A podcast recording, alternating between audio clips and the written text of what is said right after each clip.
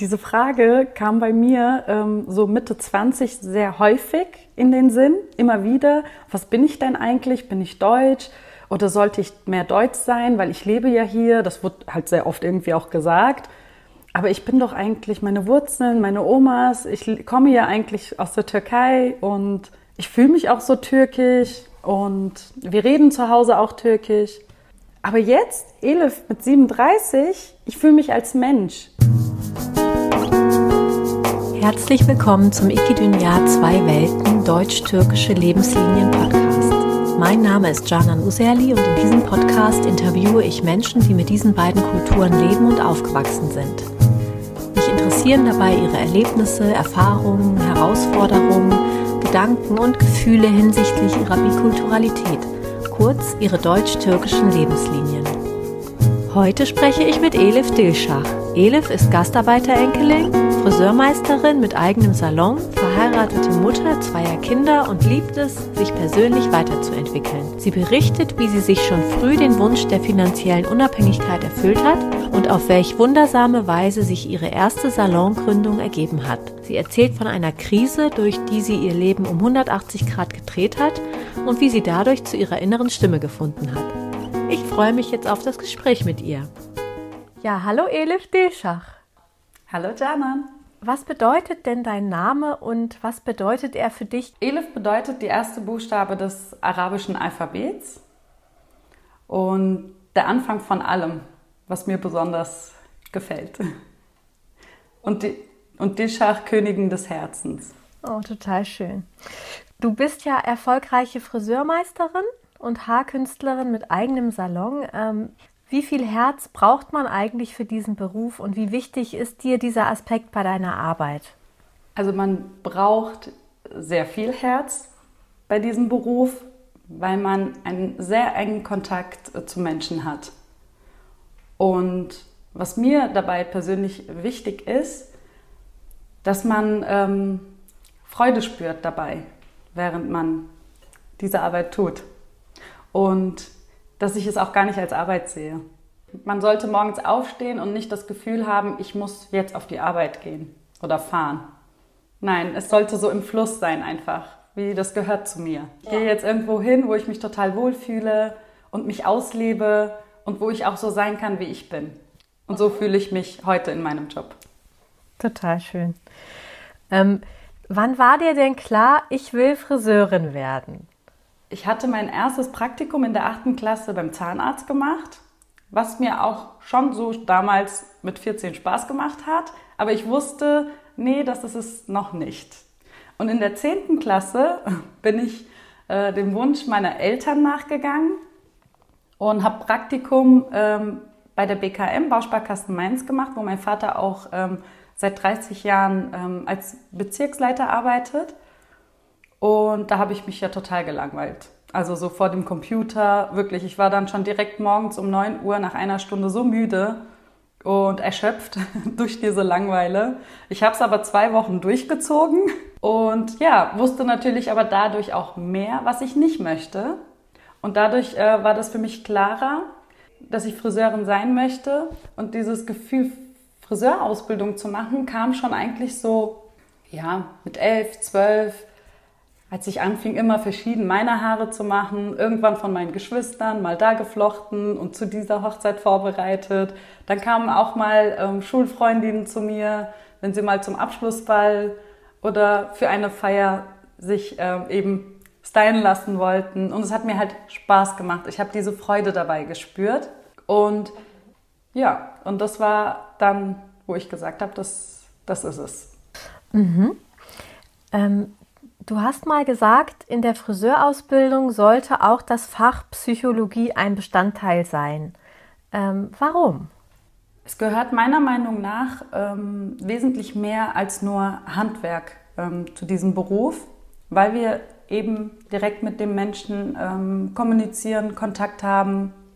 Ich denke, wenn so ein Fach geben würde, wo ähm, der Mensch auch im Fokus ist und wie wie wir funktionieren. Damit ähm, wird man sich auch sicherer dann fühlen im Umgang, Kommunikation und man wüsste auch, was gibt es für verschiedene Verhaltensmuster bei Menschen, Man wäre einfach wirklich vertrauter, sicherer und erfolgreicher auch direkt in der Ausbildung.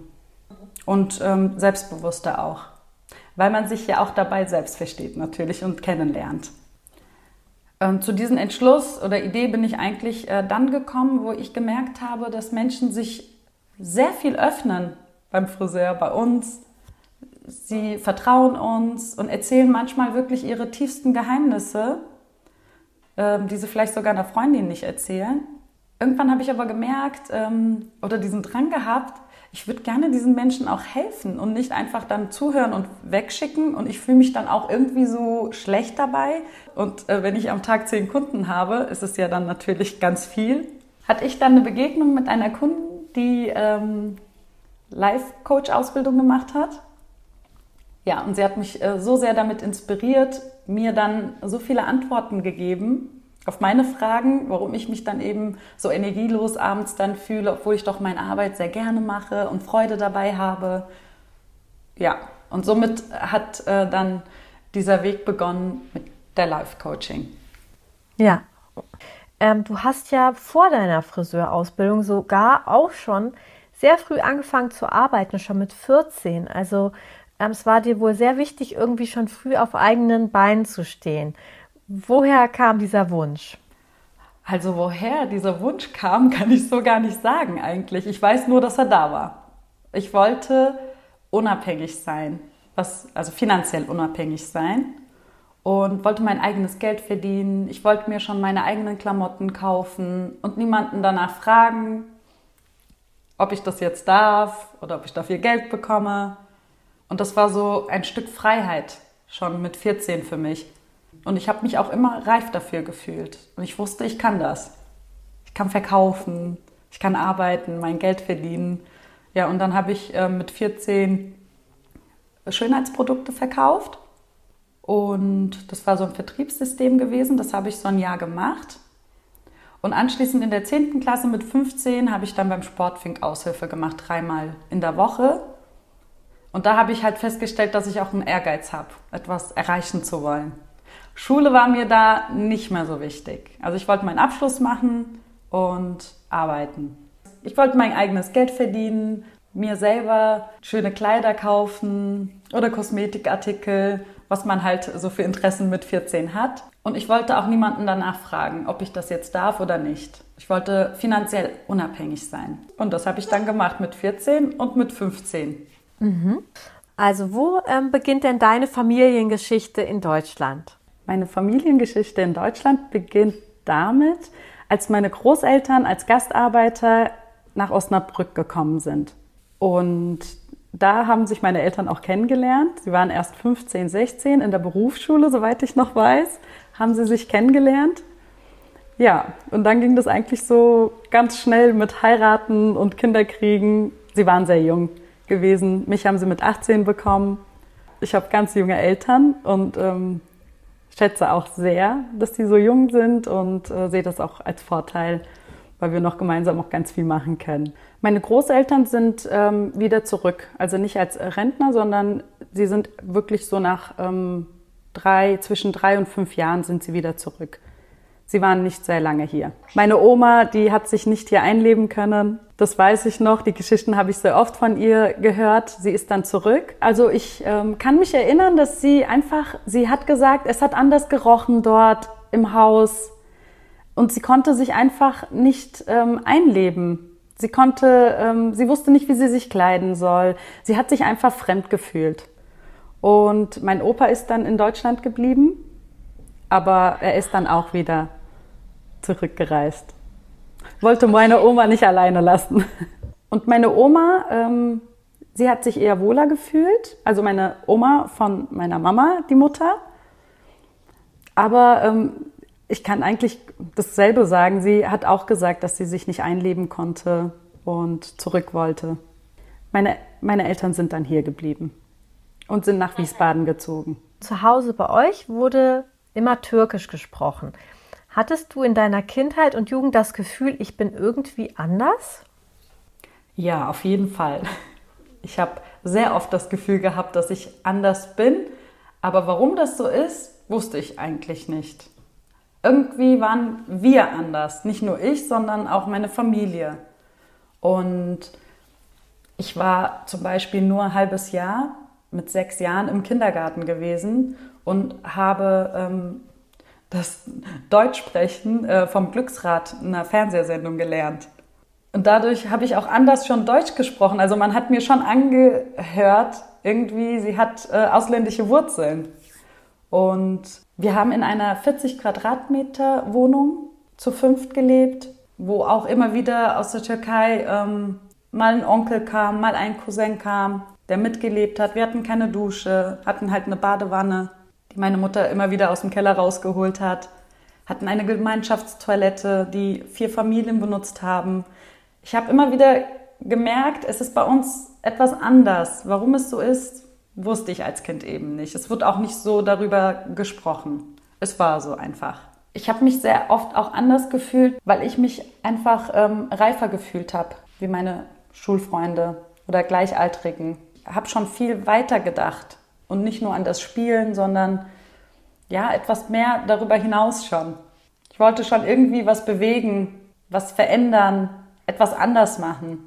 Und dadurch, ähm, ja, sticht man etwas raus natürlich dann. Ne? Mhm. Was glaubst du, wie es dazu kam, dass du so früh erwachsen sein wolltest oder werden musstest? Also ich denke, das liegt daran, dass ich ähm, die Erstgeborene bin und daraufhin auch Geschwister bekommen habe und Verantwortung auch getragen habe. Ich habe mit fünf, sechs Jahren, das erzählt meine Mutter heute noch und ist auch stolz darauf, sie ist zwei Stunden arbeiten gegangen und ich habe auf meine ja, zwei, dreijährige Schwester aufgepasst. Und das hat ja, mich zu einer kleinen Mutter gemacht natürlich. Und dadurch habe ich mich auch wichtig gefühlt und ähm, erwachsen dadurch auch gefühlt. Ja, und es hat sich auch so richtig angefühlt, dass das so ist. Das hätte ich heute zum Beispiel meinen Kindern nicht so getraut, dass mein Sohn mit fünf auf seinen Bruder aufpasst, der dann zwei Jahre alt gewesen ist. Aber anscheinend hat meine Mutter mir, mir das wirklich zugetraut auch. Ja. Und das hat sich heute auch nicht geändert. Also sie traut mir einiges zu. Ich spüre das. Mhm. Sie vertraut. Ja. Hast du denn in deinem Leben auch mal, ähm, ja, auch vielleicht eben in der Jugend oder auch später Diskriminierungserfahrung gemacht? Das kann ich eigentlich klar und deutlich antworten. Nein, habe ich nicht. Nicht direkt, nicht mir ins Gesicht. Ich habe so eine Erfahrung nicht gemacht. Ich habe das auch hinterfragt, weil andere Menschen in meinem Umfeld haben immer wieder diese Erfahrung gemacht, haben sich auch groß darüber aufgeregt. Und irgendwann habe ich mich natürlich gefragt, wieso erlebst du sowas nicht? Was ist denn anders bei dir, dass ähm, dich keiner irgendwie beschimpft oder zu dir sagt, geh in dein Land zurück, was man ja immer so hört eben. Mir hat das noch nie jemand gesagt. Und ich hatte dann halt mein Erkenntnis darüber. Ich habe einfach ähm, die anderen Menschen nicht als die anderen bezeichnet. Also ich habe uns als Gemeinschaft gesehen. Und dadurch habe ich dazugehört. Und das ist meine Antwort darauf. Mhm. Also du hast das Gefühl gehabt, deine innere Haltung ähm, hat eine Auswirkung auf dein Außen. Dazu gibt es ja auch dieses, ähm, dass man sagt, Gesetz der Anziehung. Ne? Hast du das irgendwann in deinem Leben mal auch intensiv erlebt, dass es da einen Zusammenhang gibt? Also wie ich mich selber innerlich ausrichte, so passiert es auch im Außen? Auf jeden Fall. Unser ganzes Leben basiert darauf, kann ich sagen. Unsere innere Haltung formt unser Leben nach außen. Meine Gedanken formen mein Leben komplett. Und das habe ich ähm, sehr früh schon gemerkt. Aber so richtig erlebt und dass es mir bewusst geworden ist, war dann mit 24 gewesen. Da habe ich festgestellt, okay, das kann nicht alles so Zufall sein. Das, was ich mir so vornehme und als Ziel erreichen möchte und es auch dann erreiche, es muss ja irgendeinen Grund dafür geben. Warum das auch ähm, so mit Leichtigkeit auch passiert. Natürlich musste ich auch dafür arbeiten, Zeit investieren, Energie investieren, aber es hat funktioniert. Und mit 24 hatte ich dann ähm, auf jeden Fall ein Erlebnis, wo ich wusste, okay, irgendwas existiert darüber hinaus, als das wir sehen. Und das war, als meine Freundin zu mir zum Kaffee trinken gekommen ist mit einer Idee, ob ich mir vorstellen könnte, dass wir uns selbstständig machen. Ich hatte auch mit 21 meinen Friseurmeister ähm, gemacht und hatte schon mit den Gedanken auch mal gespielt und auch so geäußert bei ihr. Dann haben wir angefangen, wirklich ähm, so kleine, also Schritt für Schritt zu visualisieren, wie würde es denn aussehen, wie könnte es denn heißen, wie viele Mitarbeiter soll, sollten wir haben, sollte es ein großer Raum sein oder ein kleiner Laden sein. Wir haben wirklich so eine Stunde lang komplett uns Detail für Detail diesen Laden vorgestellt. Und Jana und wir waren wirklich nach einer Woche genau in sieben Tagen selbstständig gewesen. Wir hatten einen Salon, wir hatten Kredit aufgenommen, wir hatten einen Namen, wir hatten schon Mitarbeiter. Wir waren einfach selbstständig. Also es funktioniert Wahnsinn. auf jeden Fall. Ich muss auch sagen, ähm, wenn ich darüber erzähle, kriege wirklich Gänsehaut und ich kriege, ich spüre einfach wieder diese Energie und auch diese Freude in mir, dass es funktioniert einfach. Man muss einfach ähm, daran glauben. Spannend. Ähm, es gab ja einen Wendepunkt in deinem Leben. Also du hattest deine Ziele erreicht, du hast ähm, ja, du hast auch geheiratet, zwei Kinder bekommen, du hast den eigenen Friseursalon und dann kam der Moment, da fragtest du dich, ähm, warum bin ich jetzt nicht glücklich?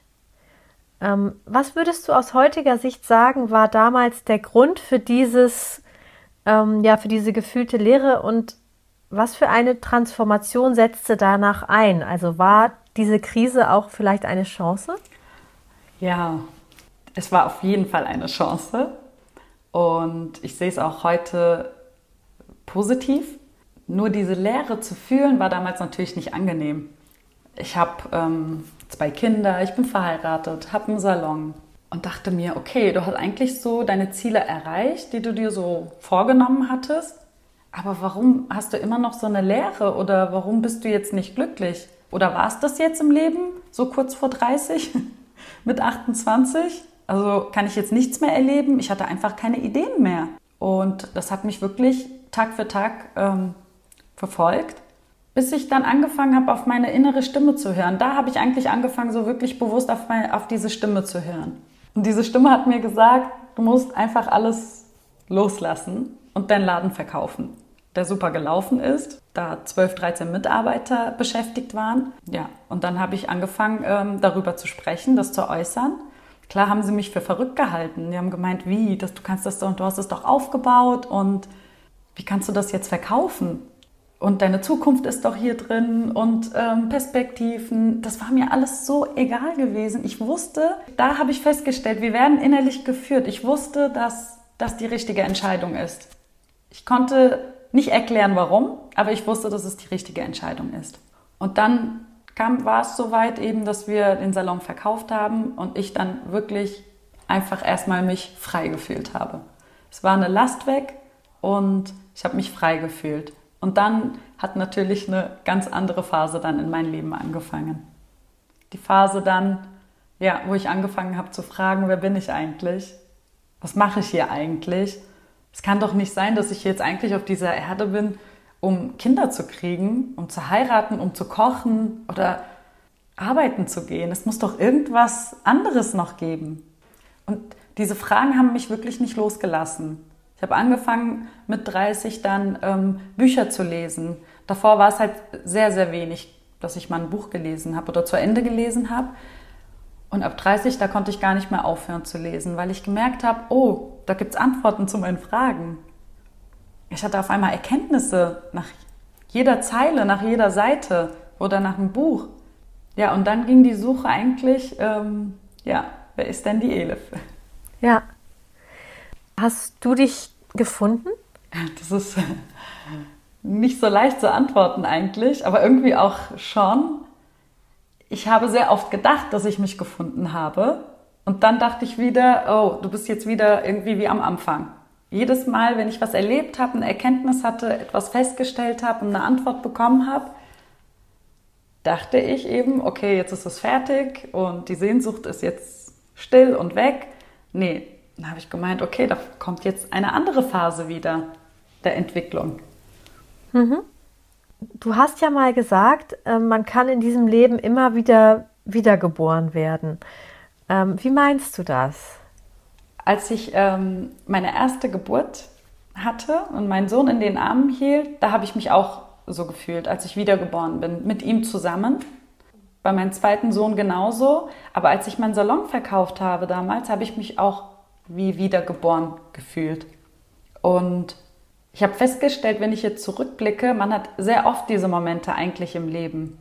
Wenn man sich von seinen Ängsten zum Beispiel befreit und merkt, oh, da passiert ja gar nichts Schlimmes, dann fühlt man sich auch wieder so wiedergeboren. Jedes Mal, wenn eine Last von mir weggeht, ich eine Feststellung habe, fühle ich mich wiedergeboren. Also man kann dieses Gefühl öfter erleben im Leben. Total schön. Bei dir hat, merkt man ja, dass sich immer wieder was verändert in deinem Leben oder du auch immer wieder diese Veränderung suchst. Also das scheint, du liebst auch die Veränderung. Ähm, wie sehr liegt dir das eben am Herzen, persönliche Weiterentwicklung und Wachstum und Veränderung? Das liegt mir sehr am Herzen, weil das so mein Lebensenergie ist oder die Quelle. Das Leben besteht aus Phasen, in denen wir uns permanent entwickeln, vor allem ähm, wenn wir offen dafür sind. Und ich habe gemerkt, wenn ich mich umso mehr öffne, umso mehr kann ich auch erleben und habe diese Möglichkeit und Raum dafür. Und wenn ich mich natürlich von meiner inneren Führung leiten lasse, dann fließt alles so schön ineinander. Der Verstand darf nicht zu viel immer dann in die Quere kommen, natürlich, ne? Es hat natürlich, es ist sehr stark mit Tiefen und Höhen verbunden, auch mit Schmerz, diese Entwicklungsphasen. Aber genau dann fühlt man sich halt wieder neu geboren, wenn eine Phase beendet ist. Mhm. In was für einer Lebensphase befindest du dich gerade eigentlich? Also ich finde, ich bin gerade in einer sehr tiefen Phase zum Beispiel, wirklich. Ich spüre das ja seit Corona eigentlich, merke ich auch, dass äh, irgendwas sich wandelt. Nicht, weil ich das höre von den anderen, weil sie das erzählen und man hört so viel darüber. Natürlich beeinflusst das ja, aber wenn man in sich selbst kehrt, spürt man dasselbe wirklich auch. Und ich spüre das sehr stark, dass ich mich auch wandle, dass auf der Erde sich ähm, die Glaubenssätze wandeln, dass ähm, die Denkweise sich wandelt und ja, dass sich wirklich vieles verändert. Vor allem woran wir geglaubt haben bis jetzt, dass es so sein soll, ist aber eigentlich gar nicht so. Man denkt äh, irgendwie neu.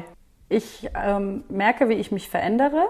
Ich werde ruhiger. Umso mehr ich ähm, Erkenntnisse habe, umso mehr werde ich ruhiger. Ich suche nicht mehr so wie früher zum Beispiel. Früher war ich so suchend, so lebendig und auch wollte so viel entdecken und reisen. Und jetzt merke ich, dass ich so einen inneren Frieden und Ruhe habe und einfach mit dem Fluss des Lebens mich gleiten lasse. Und vertraue aber natürlich dabei auch. Ne? Also ich habe dabei ein zufriedenes Gefühl.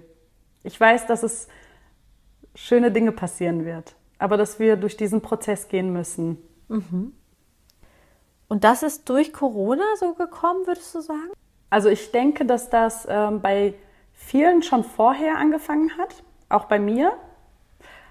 Aber Corona hat uns gezwungen, ja, natürlich, äh, mal zu stoppen und ähm, Pause zu machen, ja, und anfangen wirklich zu sehen oder zu denken, was wichtig ist und das hat dazu geführt. Auf jeden Fall ist, hat Corona das äh, dazu beigetragen. Ja, was empfindest du an dir als türkisch und was auch eher als deutsch? Gute Frage, Jana. als Deutsch, ähm, also ich kann nicht direkt sagen, ähm, dass ich an mir etwas typisch deutsch oder türkisch empfinde. Ich kann eher ähm, sagen, was ich als Vorbild nehme. Also an der deutschen Kultur nehme ich sehr stark, das habe ich Laufe des Jahres, ähm, als ich Kinder bekommen habe, gemerkt, dass ich ähm, die deutsche Erziehung sehr ähm, als Vorbild genommen habe. Wie sie Kinder ähm, zur selbstständigen, freidenkenden Erwachsenen erziehen. Und das ähm, lebe ich auch so aus. Das schätze ich sehr. Und an der türkischen Seite, ja, diese Lockerheit und ja, diese Entspanntheit, auch mal Dinge wirklich mal nicht ernst zu nehmen. Es ist viel Lachen. Bei uns wird viel, viel gelacht dieser Zusammenhalt in der Familie, Das schätze ich sehr. Ich finde es sehr wertvoll. Ja, und dass ich einfach ähm, irgendwie in so vielen Hochzeiten aufgewachsen bin und nur am Tanzen gewesen bin, äh, hat natürlich äh, dazu viel beigetragen, dass ich ein fröhlicher Mensch ähm, gewesen bin und es immer noch bin. Ja, schön. Wie definierst du dich? Also würdest du sagen, ja, ich bin türkisch, ich bin deutsch? Wie bin ich? Wie definierst du das? Diese Frage kam bei mir ähm, so Mitte 20 sehr häufig in den Sinn, immer wieder. Was bin ich denn eigentlich? Bin ich deutsch?